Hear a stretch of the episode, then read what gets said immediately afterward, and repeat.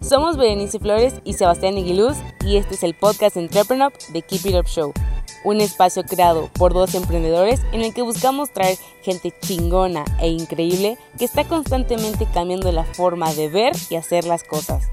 Cada martes, jueves y sábados podrás escuchar un nuevo episodio donde encontrar información clave que te ayude a impulsar tus ideas, tu empresa, pero sobre todo tus sueños. No importa qué te dediques, keep it up. Bienvenidos al episodio número 74 de The Keep It Up Show. Antes de empezar, si nos estás escuchando por YouTube, ayúdanos con un like, dándole clic a la campanita y suscribiéndote al canal. Y en Spotify, dándonos seguir. Hoy tenemos de invitada a Romy Goodman, cofundadora de Helado Obscuro, exitosa heladería que con sus combinaciones originales con y sin alcohol se han posicionado exitosamente en el mercado. Hablaremos con Romy sobre la importancia de diseñar muy bien una marca, por qué el ego no aporta y su nuevo emprendimiento en el mundo del arte.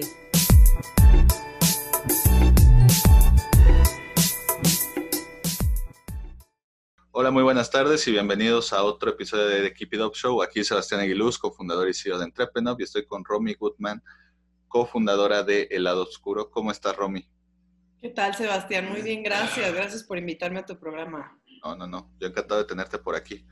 Oye, Romy, para los que no están tan familiarizados con ustedes, ¿nos puedes contar un poquito sobre qué es el lado oscuro? El lado oscuro nació hace ya siete años. Es una marca innovadora en helados con alcohol. Es la marca número uno en México, especializada en sabores de este tipo, que incluyen este, tequila, mezcal, whisky, ron, ginebra, licores, y también hay algunos sabores sin alcohol. Entonces, pues eso es el lado oscuro.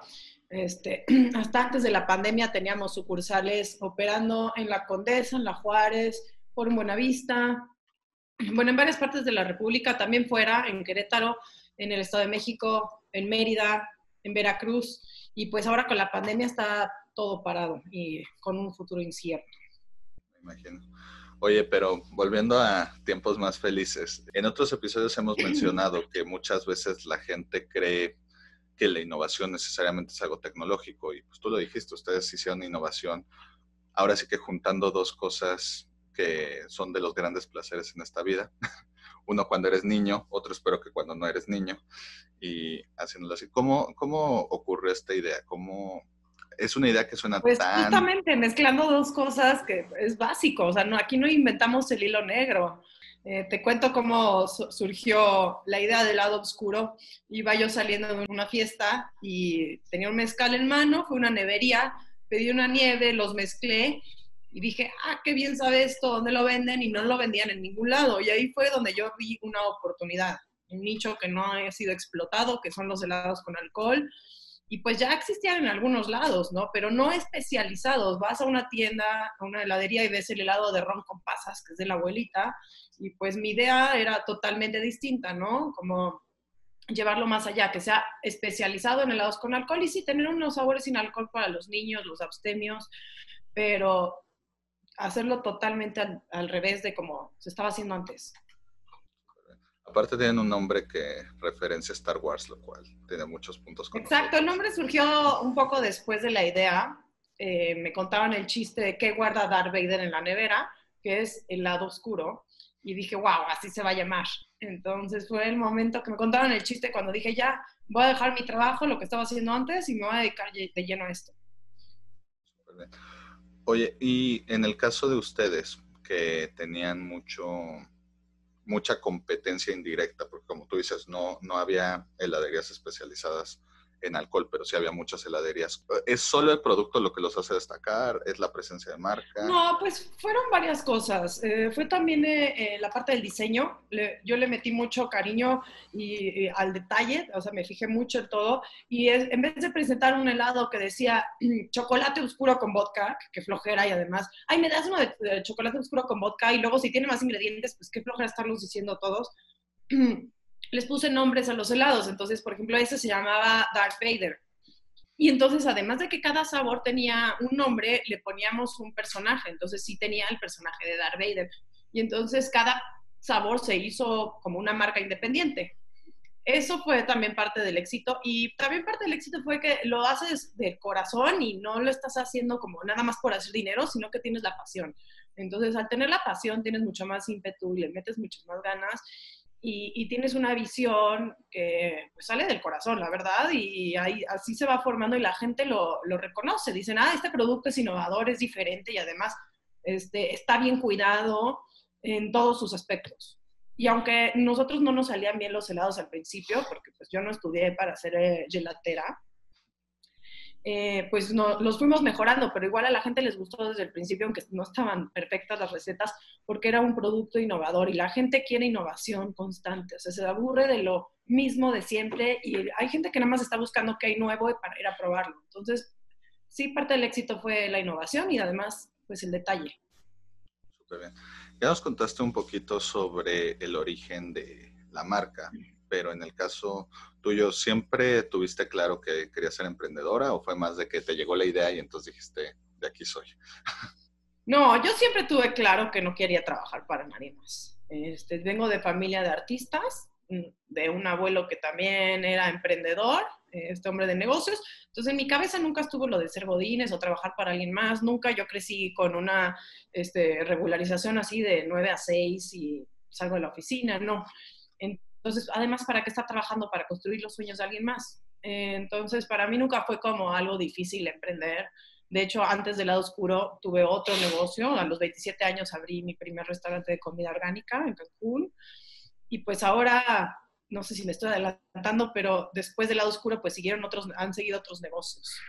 Y durante el lado oscuro también hicimos otras pruebas, hicimos un mercado de comida gourmet, hicimos una marca de hielos, de hielos gourmet también. Entonces, a mí emprender nunca me ha dado como el temor. Hay mucha gente que dice, pues es que qué miedo dejar tu trabajo y que ya no estés teniendo ingresos y cómo le haces, empezar desde cero. Pero pues para mí es algo súper natural. O sea, si no es un negocio y si no hubiera funcionado ese, habría empezado con otro. Es, es un proceso que puede ser que esté en la sangre o, o sea nato, o la verdad no sé de qué dependa también mucho, o de que ya te hartes, también puede ser un godín toda tu vida y luego ya digas, ya, ahora sí, ya quiero emprender. Creo que es distinto para todas las personas, pero en mí es desde el principio, o sea, antes de emprender mis primeros negocios, pues sí, trabajé también en, en A y B, en varias, varios puestos, y eso fue lo que me ayudó a tener experiencia para que al abrir el lado oscuro, pues fue un, un éxito, porque pues toda esa experiencia ayuda. Si no, la vas a cagar y vas a hacer algo mal y te va a salir más caro. Entonces, mejor sí es eh, eh, tener experiencia, trabajar en puestos que te van a ayudar para crecer como emprendedor y luego ya animarte a abrir tu negocio. Es lo ideal. Perfecto. En el caso de ustedes, como tú dices, vino mucho éxito, vinieron varias los eligieron entre las 30 promesas de Forbes hace unos años. A ti, a ti, te vi un artículo que saliste como de líderes mexicanos, etcétera, etcétera. Esta parte del emprendedor que, que empieza a salir por todos lados y lo empiezan a ver como un caso de éxito, eh, es abrumador, es alimenta el ego, es un poquito las dos, es algo, es una preocupación. Mira, más que alimentar el ego, porque a mí el ego me choca, yo creo que no funciona de nada, nada más te hace ser una como persona egoísta y dejar de ver eh, hacia dónde vas como empresa y por qué lo empezaste a hacer y no, te, cambia como persona. Yo estoy en contra totalmente de alimentar el ego, pero sí estoy a favor de reconocer el trabajo de los demás. Entonces, que alguien te, reconozca y que te invite a estos forums de Forbes o que te saquen en una revista y te quieran hacer un artículo, es reconocer el trabajo duro que has tenido. Y, y, se siente bonito, la verdad. Es como de, ay, estoy haciendo algo bien, entonces me motiva a seguir haciéndolo.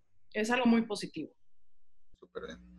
Oye, Romy, y justo fuera de cámaras me mencionaste que ahora tenías una nueva aventura de emprendimiento propio. ¿Nos quieres contar un poquito más de eso? Bueno, mira, justo por el COVID que ya no pudimos seguir vendiendo, se ha visto todo parado y es un futuro misterioso, pues dije, ¿qué voy a hacer ahora? Y pues está difícil la situación para todos en México y hasta me puse a buscar trabajo. Dije, la verdad ahora es muy buen momento para mí para aprender de una empresa grande, entrar como casi como godines o empleada o, o, pues para aprender y absorber, porque pues nuestra empresa no ha sido tan grande o no ha llegado a ser tan grande como, no sé, Unilever o PepsiCo, Nestlé, empresas que tienen pues cosas más allá de lo imaginable para una pyme, ¿no?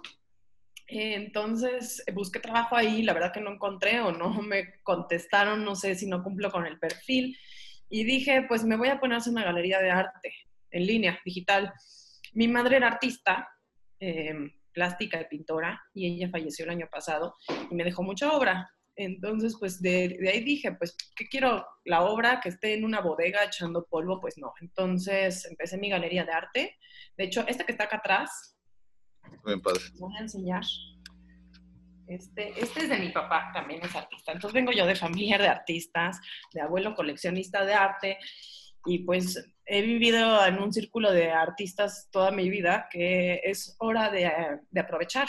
Entonces estoy invitando a estos artistas a formar parte de mi galería y pues ahorita sé que también es un momento difícil para vender arte. La situación, como digo, está, está difícil en la economía, pero cuando hay este, malos tiempos para algunos, son muy buenos tiempos para otros. Entonces hay gente que está haciendo mucho dinero ahora, que le está yendo muy bien. Entonces tengo mi fe en que ellos van a voltear a ver la galería cuando tenga la exposición y alcance a tener el tamaño y los seguidores y todo esto. Y pues estoy aprendiendo muchas cosas nuevas y me gusta este nuevo medio que ya no tiene nada que ver con lo que yo hacía antes, que era todo de alimentos y bebidas. Pero a final de cuentas es algo con lo que me siento muy relacionada desde pequeña. Entonces, me gusta trabajar en ello. Perfecto. Uh -huh. ¿Qué, ¿Qué, crees que la Romy de El lado oscuro podría, cuando la fundó, podría aprenderle a la Romy que está haciendo esta galería ahorita? Mira, el quitarse la pena, ¿no? Porque si yo quiero vender, es como de, ay, no, ¿cómo va a molestar a esta persona? Que seguro debe estar muy ocupada y este, ah, no, no, no lo quiero molestar, no le voy a mandar mi publicidad o no le voy a enseñar mi catálogo. O sea, no, que te quítate de pena, tú tienes que vender, ni modo. Entonces, eso lo he aprendido y también he, pues, hecho muchos contactos a los siete años que he tenido del lado oscuro, eh, de gente que podrían ser ahorita mis compradores. Entonces, acercarme a ellos sin miedo y sin pena, uno, dos, este, la parte de todo de, marketing, cómo voy a hacer el marketing de mi, de mi galería, ¿no? Que pues todas, están todas las redes sociales y los newsletters y también hay este, plataformas que te ayudan, que se especifican en el arte en este aspecto, pero también saber gastar, eh, bueno, invertir bien mi dinero, ¿no? Porque se te puede ir muy rápido y muy fácil y aún así puedes no tener nada de, de ingresos después o nada de ventas. Entonces, hacer una buena campaña y hacer una buena estrategia también lo tengo un poco ya aprendido, ¿no? A la mala y a la buena, pero ya aprendido y, y me va a servir ahora para este nuevo proyecto. ¿Cuál es el siguiente paso de esa galería? Eh, mencionaste antes de que tenías los cuadros que ya tenías antes, luego vas a buscar amigos artistas, luego que va a ser una plataforma para que cualquier tipo de artista pueda aplicar para estar, eh, es más de selección de, de, con artistas en particular, de todos lados, de México. Es esencial seguirte capacitando todo el tiempo en cosas nuevas, tanto en la tecnología como en cosas que quieras aprender para desarrollarlas. O sea, también estoy ahorita tomando un curso de Institute for the Future para hacerme futurista y me está encantando el tema, la verdad. Entonces, pues es para ir viendo más adelante lo que está pasando, hacer forecastings, future skills, como también este, para trabajar en equipo, para tomar mejores decisiones con vista hacia el futuro. Entonces, estarte capacitando constantemente es algo que no debes de terminar de hacer nunca, porque es muy esencial. Oye, Romy, tú y yo sabemos que la vida del emprendedor está llena de altibajos. ¿Tú consideras que el mayor altibajo es ahorita con el tema de la pandemia que no pueden vender o ha habido alguno más grande que te quisieras hacer bolita y que aprendiste el Mira, no sé. Este, la verdad, este, siento que lo más difícil eh, como emprender es saber a, en quién confiar y a, quién este, y cómo crecer, tomar las decisiones oportunas. Uh, para mí uno de los tumbos más grandes que me he dado han sido mis socios nuevos y yo lo he visto con muchos amigos que son emprendedores, eh, que es normal, o sea, que eran dos mejores amigas y se separan y ya están peleadísimas y cada quien hace su negocio o, novios que se hacen de socios, que yo no lo recomiendo jamás, nunca lo he hecho, pero lo he visto. Y, o sea, y, o yo en mi caso, que me asocié con mi mejor amigo de la primaria Y, pues luego resulta todo cambia, te digo, a unos le crece el ego, otros tienen otra visión y eh, cuando en un momento querían jalar juntos la carreta, pues ya tienen este, diferentes objetivos aunque estén remando el mismo barco. Entonces, eh, lo más delicado del asunto sí creo que es escoger bien a tus socios y para mí ha sido como lo que más me ha costado. ¿Cómo crees que uno puede tratar de elegir mejor a sus socios? ¿Cómo, ¿Cómo puedes visualizar estos cambios que tú dices o es más un salto de fe? Híjole, yo no creo que haya una regla para eso. O sea, si tantas personas en el mundo se casan y luego se divorcian, pues también este, asociarte con alguien es como un matrimonio. Entonces, no te puedo decir como de, pues, eh, trabaja con él durante un largo tiempo. O sea, ese, ese es un muy buen tip. Antes de asociarte con alguien, eh, trabaja con él para ver cómo trabajan juntos. Y sobre todo asociate con alguien que vaya a aportar algo que tú no puedas aportar a la empresa. O sea, que si nada más va a aportar dinero, pues no te asocies. Mejor que compre una parte de la acción, pero que no sea operativo, o, que te presten dinero, no sé, pero no te asocies con alguien nada más por su lana o porque te cae bien, ¿no? Porque tienes que poner a alguien de socio que va a hacer algo en la empresa que tú no puedes hacer. Entonces, busca habilidades que tú no tengas y también, eh, pues, sé muy cuidadoso y muy cauteloso. No luego, luego, cuando conozcas a alguien de, ah, ay, sí, aquí tienes los papeles, firma. No, ve, con más cuidado.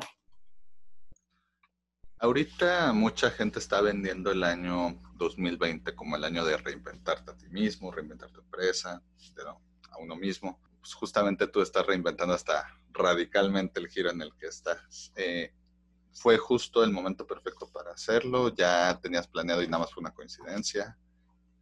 ¿Cómo, salió esta reinvención? Mira, es que yo, yo, no creo que haya sido el momento perfecto, pero más bien fue el momento necesario. O sea, cuando ves que se va a venir duro y que esto va a durar varios meses, pues hay que tomar decisiones rápido, porque si no, nada más estás ahí exprimiendo o picando.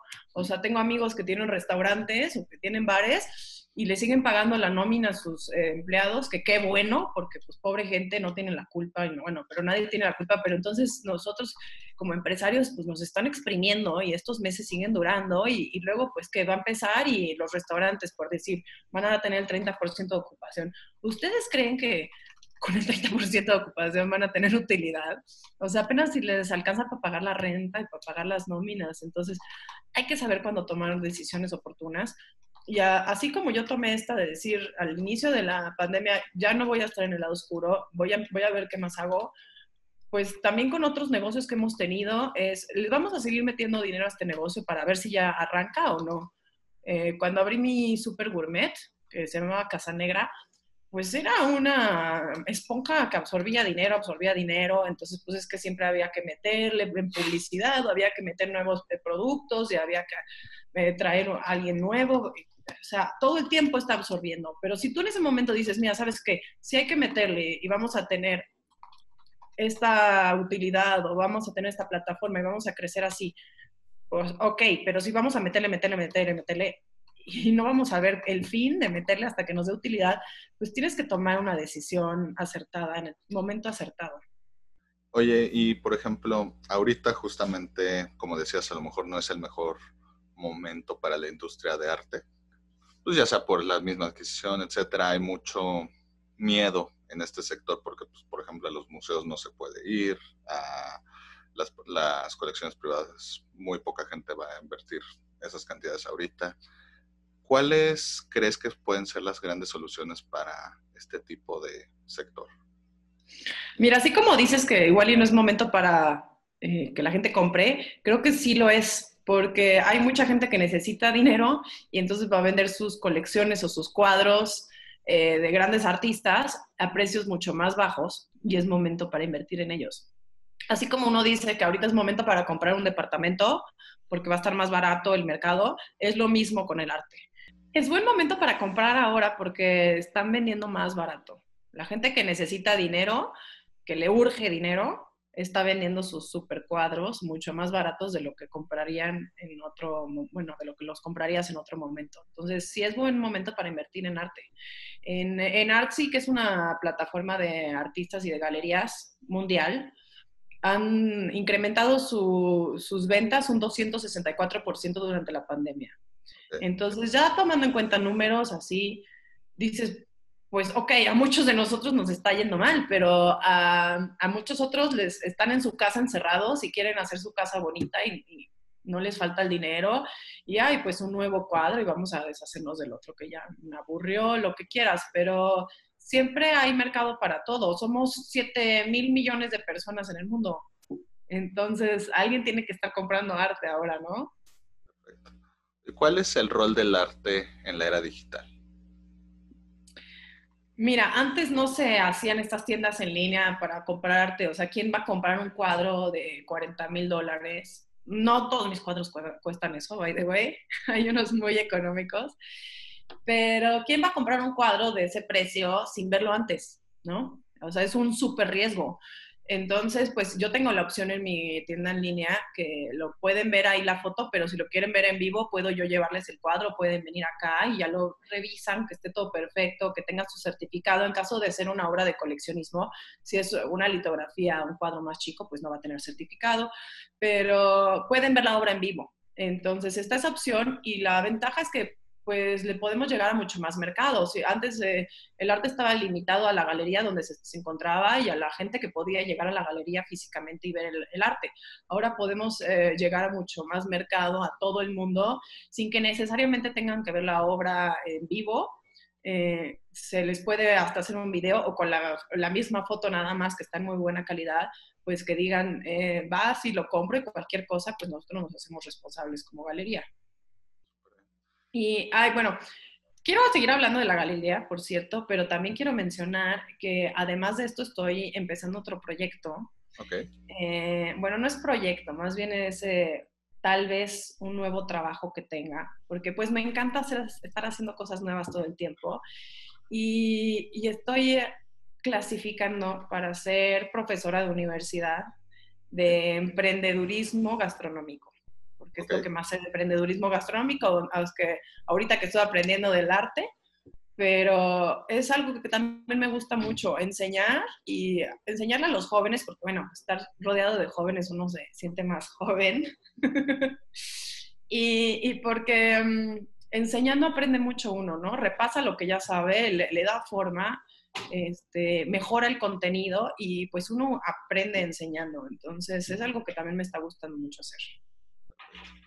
Justo ahorita... Pero no haber cambiado de tema drásticamente, perdón. Nada, te preocupes. De hecho, nada más tenía una pregunta más de la galería y ahorita volvemos a lo de las clases. Mencionaste que tu abuelo es, es coleccionista de, de arte y yo creo que muchas personas que no están en ese mundo no saben bien cómo funciona todo este negocio detrás del arte. O sea, como que nada más se nos enseña a apreciar el arte en algunos casos, pero no toda esta industria gigante que está detrás. No sé si pudieras contarnos un poquito de ese mundo.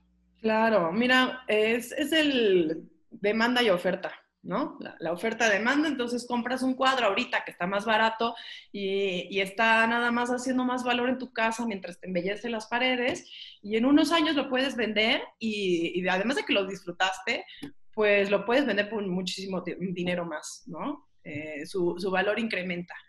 ¿En qué ocasiones incrementa el valor? Pues es, es muy variado, ¿no? Puede ser por, cosas de la historia eh, o, por cuestiones del artista. Eh, en cuestiones del artista puede ser que cuando un artista fallece, su obra incrementa de valor porque ya es limitada, ya no va a haber obra nueva del artista, entonces eh, automáticamente su obra cuesta más, porque ya no va a haber más.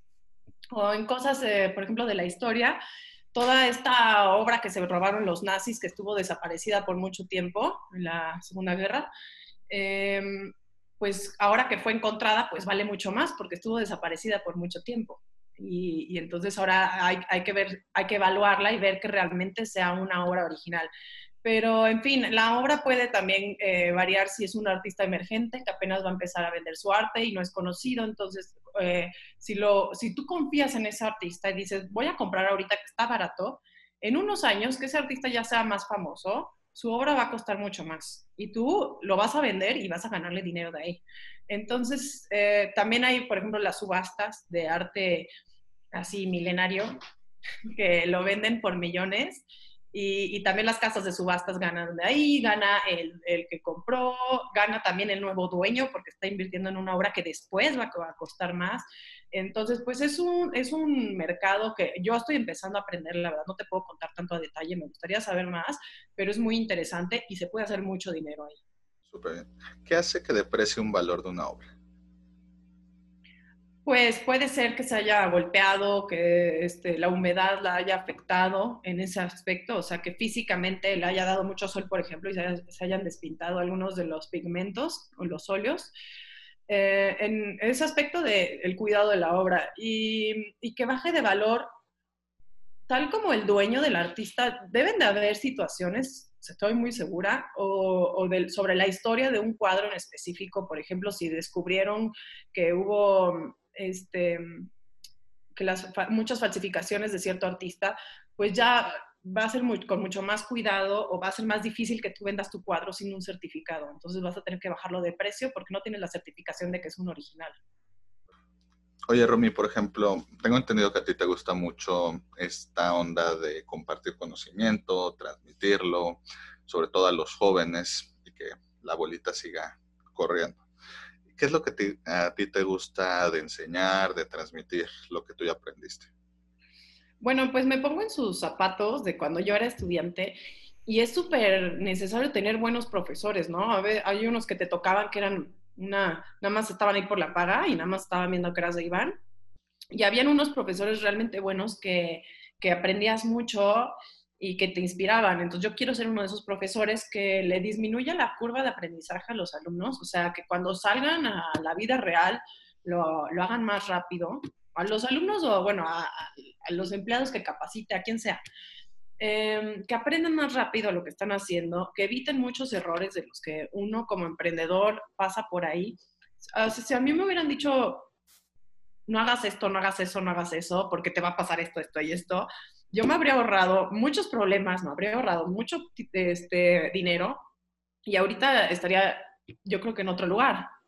Eh, la marca, a la marca del lado oscuro le estaría yendo diferente. O sea, hay, que aprender a escuchar los consejos de gente que ya ha pasado por tu, tu lugar, por donde tú has estado, gente más experta, que tenga más experiencia, más conocimientos y que también tenga más contactos porque bueno, aunque no aprendes de los contactos per se, aprendes a usarlos. Entonces, eh, bueno, aprovecharlos. Entonces hay muchas, muchas cosas, muchos aspectos que yo he estado aprendiendo eh, durante todo este tiempo del emprendedurismo que me gustaría compartirlos. Se me hace interesante también recibir esos conocimientos de otras personas. Yo tomo muchos webinars y cursos y leo mucho para seguirme educando. Entonces es de los dos lados.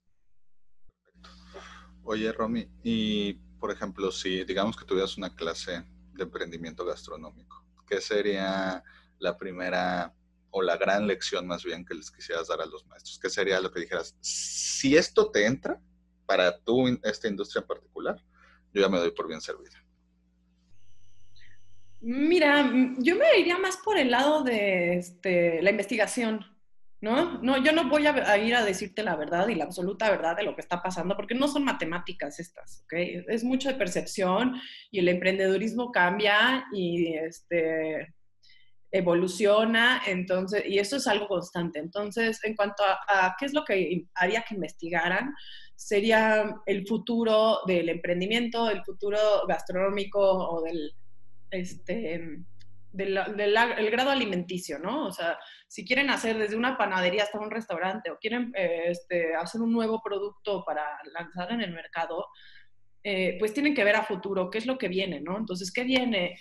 Eh, hay que ver las señales del futuro, que son el calentamiento global, por ejemplo. ¿Qué está haciendo el calentamiento global? Ah, pues está emitiendo muchos gases CO2. ¿Por qué? Porque estamos consumiendo muchísima carne, más de la necesaria, la verdad.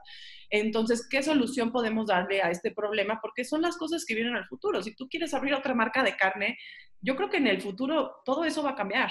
O sea, en el 2050, por decir así, ya no vamos a estar consumiendo carne como lo estamos haciendo. O sea, hay ya carne de laboratorio que se hace este, en una impresora 3D o también eh, carnes veganas como estas, estas nuevas marcas trendy de Estados Unidos que vienen, como de Farmco o este, Meatless, uh, Meatless Company, que son, son carnes veganas que hasta les ponen betabel para que sangren y parezcan una carne de verdad. Entonces, todas estas empresas nuevas. También, por ejemplo, la etomofagia, que es el comer insectos. Comer insectos en México lo tenemos desde la era prehispánica, pero no en una forma de retail, ¿no? Entonces ahora ya está la proteína en polvo de grillo para que hagas harina, bueno, para que hagas tus galletas hechas de, grillo. Entonces, pues todas estas cosas nuevas que vienen, hay que ver, hay que verlas, saber leer las señales y, eh, para poder producir o crear nuevos servicios y nuevos productos.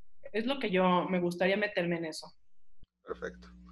Oye, Romy, para ir terminando, a todos los invitados de The Keep It Up Show les pedimos tres sís y tres nos para emprendedores. Es decir, tres tips que creen que deberías de hacer sí o sí y tres cosas que deben de evitar a toda costa. Tres mandamientos y tres pecados capitales. ¿Cuáles serían tus tips? Bueno, tres sí que hay que hacer. Eh, hacer un análisis financiero es básico, ¿no? ¿Cuánto te vas a gastar en todos los aspectos, desde la compra del equipo o la renta del inmueble, la nómina que vas a tener que pagar, si vas a tener que contratar a alguien? O sea, todo, ¿y cuánto tiempo vas a tener que estar pagando nóminas o rentas hasta que empieces a tener ingresos? Porque si tú te lanzas a tener un proyecto sin evaluarlo financieramente, vas a quebrar. O sea, en algún momento se te va a acabar el dinero y todo lo que gastaste, en vez de hacerlo, haberlo invertido en algo útil y provechoso, pues se va a ir casi a la basura, porque pues, si no, no cumples lo que necesitas cumplir, entonces te vas a endeudar. Entonces, uno de los mandamientos que sería ese análisis financiero, a mí me chocan los números, pero es súper necesario. El segundo, em, trata de innovar. O sea, ahorita sabemos que ya existen 10 en mil marcas de salsas y 10 mil restaurantes que venden comida y 10 mil bares. Entonces, ¿por qué no hacer algo diferente para que te diferencies de los demás y la gente vaya a verte y a buscarte por eso? Entonces, eh, hazlo diferente. Ahorita también, ah, regresando al tema del futuro, ¿qué es lo que viene? Y, a mí me pasó con el lado oscuro, solamente mezclé helado y alcohol, dos cosas que ya existían. Entonces, ahora en el futuro vienen eh, mezclar distintas ciencias. Por ejemplo, también en el arte. En el arte ya vimos los cuadros, este, ya vimos las esculturas, las ilustraciones, las litografías, ya vimos pintura. Entonces, ahora que viene, ahora es mezclar este, el arte con tecnología, por ejemplo. Entonces, ahora en la gastronomía, por decir que vamos a mezclar la gastronomía con la biología, la gastronomía con la ciencia, con la tecnología, hasta con la danza, con el arte. Eh, empieza a mezclar lo que a ti te interesa con cosas nuevas para que puedas innovar más fácil. Y la tercera cosa que diría que, bueno, de mandamiento es que hagas las cosas porque te gustan y lo estás disfrutando con pasión. No hagas nada más pensando todo en dinero y en cuándo, cuánto tiempo vas a recuperar y cuándo vas a hacer dinero y dinero y dinero y dinero. Porque hay que hacer las cosas cuando te gustan. Y así las cosas van a, las vas a disfrutar más, uno, y dos, nada más porque lo estás haciendo con corazón, eh, va a salir mucho mejor. Ese es mi punto de vista. Y ahora, en las cosas de que no hagan, por favor, uno, eh, cuiden bien con quién se asocian, eh, o a quién confían, a quién contratan también, porque pues luego les das la mano y te agarran el pie. Entonces, tengan mucho cuidado en ese aspecto.